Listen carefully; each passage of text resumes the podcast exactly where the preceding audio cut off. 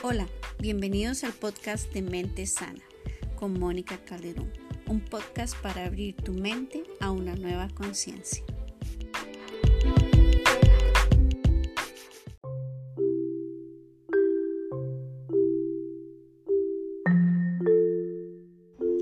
Esta difícil soltería. De verdad que a veces cuesta reconocer, pero sí es cierto, la soltería no es a veces fácil. Y más cuando no se tiene el apoyo tampoco de amigos, familiares, personas cercanas. Hay gente que está completamente sola y hay gente que se siente sola. Y son dos cosas muy diferentes porque sí, no es lo mismo estar solo que sentirse solo. Una persona absolutamente sola no tiene con quién eh, desahogar sus situaciones, con quién pasar tiempo, no tiene con quién salir y sí, hay gente así, hay gente completamente sola, pero también hay gente que se siente sola y eso es diferente. Lo que pasa es que se encierra a veces en sí mismo, se encierra en sus oportunidades, se encierra en la posibilidad de salir, eh, compartir, comunicarse con otras personas e inclusive estas personas le pueden estar pidiendo que salga, que comparta, pero decide voluntariamente aislarse. Eh, y bueno, es una decisión que muchas personas también tienen.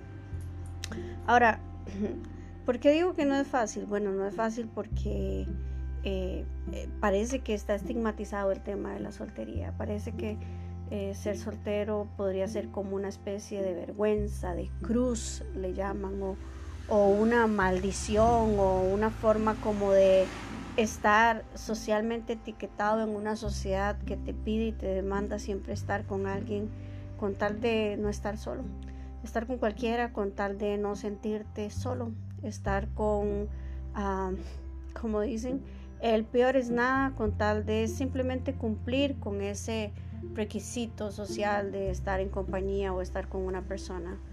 Cuando uno se pregunta el para qué, el para qué voy a estar con alguien, muchas de estas relaciones podrían disolverse. Muchas de estas relaciones tienen un porqué, pero no tienen un para qué estar juntos, un propósito, un sentido es el para qué, el por qué. Eh, porque estoy solo, porque tengo miedo, porque me aburro, porque no puedo estar solo, porque me da pereza no tener con quién salir, porque, porque tendríamos muchos por qué. Y en realidad, sí, cada quien tendrá su porqué, pero siempre voy al tema de buscar en nuestras motivaciones. ¿Para qué vamos a estar con una persona? Y yo sí soy como muy radical en ese tema. Personalmente sí soy muy radical. Y por eso no he tenido tal vez una relación estable en muchos años. Porque yo sí creo que hay que conocer personas con propósito, con sentido. Hay que conocer personas para un para qué más que un por qué porque al final vas a involucrar tus sentimientos, tus emociones, vas a involucrar tu proyecto de vida, vas a involucrar tus expectativas, que siempre hablo de las expectativas, pero no hay ni una forma en la que no, no, las involucremos. Lo que pasa es que podemos tener expectativas conscientes y no fantasiosas o mágicas acerca de las personas. Y bueno, involucrado esto el enamoramiento, que es toda una etapa de mentira desde mi punto de vista, donde todo el cortejo se vuelve una máscara estratégica para enamorar a... Pero bueno, este, como les iba diciendo, sí, o sea, hay que buscar propósito y sentido. Y de repente si la soltería eh, se vuelve como una etapa difícil y más cuando estás anhelando estar con alguien o te preguntas, ¿qué tendré yo defectuoso? ¿Será que yo estoy mal? ¿Será que yo eh, me dejó el tren? ¿Será que eh, tengo algún problema? ¿Será que no sé relacionarme? ¿Será que... Y sí, pues podrías analizar esos temas y revisar qué de todo esto eres tú, pero también qué de todo es la propuesta de afuera. O sea, ¿qué, qué hay afuera para para elegir, porque también tenemos derecho a elegir y no solo ser elegidos, sino eh, cuál es la propuesta afectiva de la gente que me rodea. Ahora las relaciones, y no sé si será parte de la posmodernidad o será parte de la propuesta afectiva que solo para eso alcanza, pero muchas de las relaciones hoy por hoy simplemente son relaciones para pasar el rato, son folk partners, son personas solo como para tener relaciones sexuales, personas para, em, e inclusive queda establecido en, en, en el encuadre, digamos, por decirlo así, de la, de la pseudo pareja, eh, eh, establecer que solo van a ser pues para tener relaciones sexuales y no meramente para otra cosa. Lo cual si queda establecido, pues de, me parece que, bueno, cada quien va a buscar su forma ¿no? de, emparejarse y, si está claro entre ellos, pues es parte de la propuesta. Pero sí, esa es la propuesta para algunos. Otros quieren casarse en dos meses. Otros no quieren casarse nunca porque tal vez ya tuvieron una situación antes con el matrimonio. Otros quieren convivir y no quieren responsabilizarse a través de eh, un vínculo formal de lealtad y fidelidad. Eh, hay de todo, en realidad. Hay relaciones poliamorosas, relaciones abiertas, relaciones sin vínculo formal, eh, partners y de todo. Entonces, dependiendo de quién sea usted y lo que usted esté buscando y lo que la otra persona está buscando, creo que sería muy bueno definir eso. Pero bueno, no nos perdamos, no estoy hablando de pareja, estoy hablando de soltería. Y sí, sí es una etapa difícil porque en realidad eh, hay necesidades en el ser humano, hay necesidades de compañía, de colaboración, hay necesidades afectivas, sexuales, hay necesidades de, eh, de, apoyo, de, equipo, eh, hay necesidades espirituales, hay necesidades emocionales y, que están ahí en el corazón de cada una de las personas y que de repente una persona soltera, eh, ¿verdad? Porque tenemos el soltero que quiere tener pareja y el soltero que no quiere tener pareja, pero el soltero que está anhelando una pareja tal vez empieza en esta necesitar, ¿verdad? De estas necesidades, valga la redundancia, necesitar estos momentos, necesitar estas experiencias afectivas y eh, de verdad mm, cuesta un poco, cuesta un poco. Es ahí cuando la soltería se vuelve un poco difícil cuando inclusive no aceptamos la realidad de estar solteros. No aceptamos tal vez ver hacia afuera y ver que no hay opciones como quisiéramos que hubieran, ¿verdad? Y, que tenemos que negociar entre esa persona o estar solo. Eh, no estaría bien con esa persona, pero tampoco solo estoy bien. Entonces es confuso, es confuso. y la idea aquí es resistir, si es que hay que resistir, pero con argumentos inteligentes que le den una respuesta al corazón, pero también a la mente, sobre los riesgos que puede correr si está simplemente en una relación por estar, porque en realidad eh, si el corazón se va a involucrar, puede que usted no termine bien después de relacionarse. Y es una realidad. Entonces, no es fácil la soltería, no es, no es, eh, no es bonita tampoco si no se está viviendo desde la aceptación, desde inclusive desde el mismo agradecimiento de estar soltero. Eh, pregúntese usted si quisiera rememorar o volver a sentir que le están siendo infiel o que le están mintiendo o que la persona que está con usted de una u otra forma le es indiferente, que no pone atención tal vez a sus necesidades afectivas.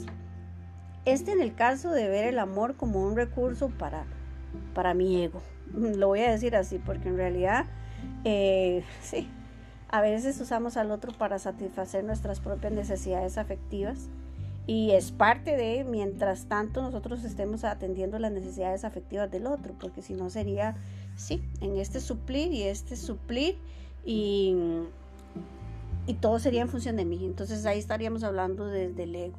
Entonces sí hay una necesidad que se tiene que suplir y ojalá que se supla en partes eh, recíprocas, o sea, tanto tú por mí como yo por ti. Pero eh, es difícil la soltería cuando realmente no se está viendo desde el agradecimiento, desde la aceptación, desde el amor, inclusive desde la oportunidad de estar soltero, porque hay muchas cosas que como solteros podemos hacer y hay otras cosas que si estuviéramos tal vez en una relación de pareja estaríamos sufriendo o tal vez disfrutando, todo dependiendo con quién nos relacionemos. La idea de, este pequeña, de esta pequeña reflexión es que pensemos, ¿verdad?, acerca de las posibilidades que tenemos, la realidad. Mejor pensemos en la realidad.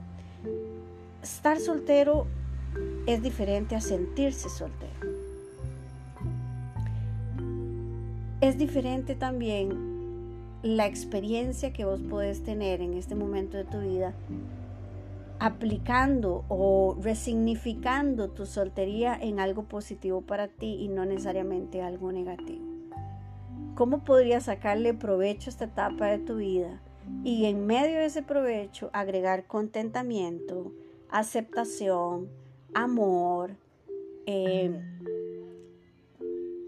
no sé, o sea, hasta inclusive aumentar tu prisma, tu, perspectiva afectiva para cuando te toque estar con alguien más. Cómo te puedes construir en este tiempo, cómo te puedes desarrollar en este tiempo, cómo te puedes maximizar o este, aumentar a nivel de crecimiento intelectual, emocional, espiritual, para una persona que también esté en la misma búsqueda.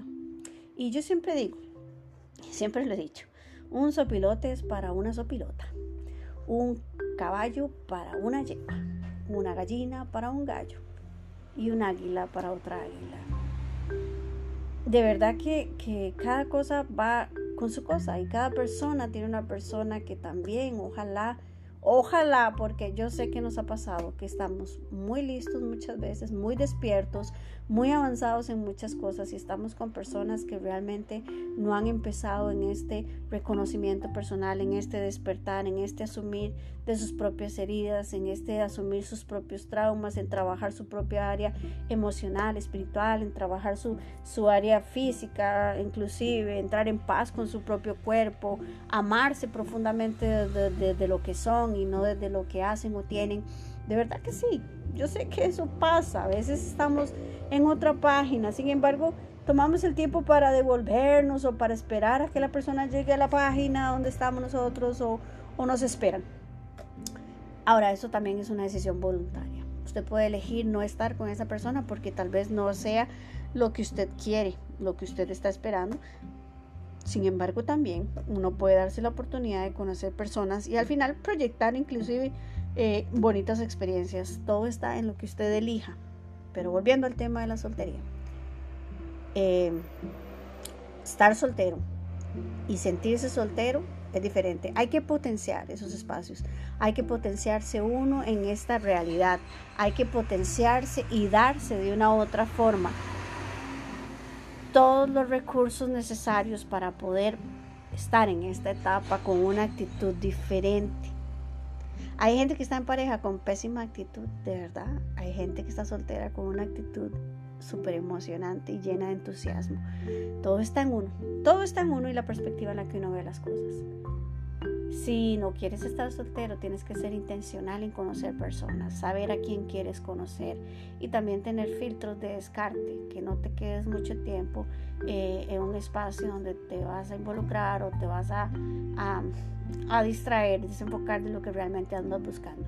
Y si realmente también quieres disfrutar tu soltería, pues aprender a, a vivir tus espacios, no a llenarlos, a vivir tus espacios al máximo como quieras vivirlo si quieres viajar, si quieres hacer ejercicio, si quieres salir con amigos, si quieres proyectarte un proyecto personal, hacer un proyecto personal, perdón, eh, puedes hacerlo. En realidad es una buena etapa para hacer un montón de cosas individuales mientras sigues creciendo de forma personal. Así que, eh, vamos, es más bonito estar en pareja, pero cuando la pareja es funcional, no cuando la pareja es una excusa para no estar solo. Espero que esta pequeña reflexión acerca de la soltería y otros aspectos a mano alzada, diríamos, ya sin escribir guiones, con sonidos de carros, música alrededor, eh, todo lo que ustedes hayan escuchado, simplemente es un espacio de reflexión acerca del tema de la soltería. Es difícil estar soltero cuando uno no sabe estar con uno mismo.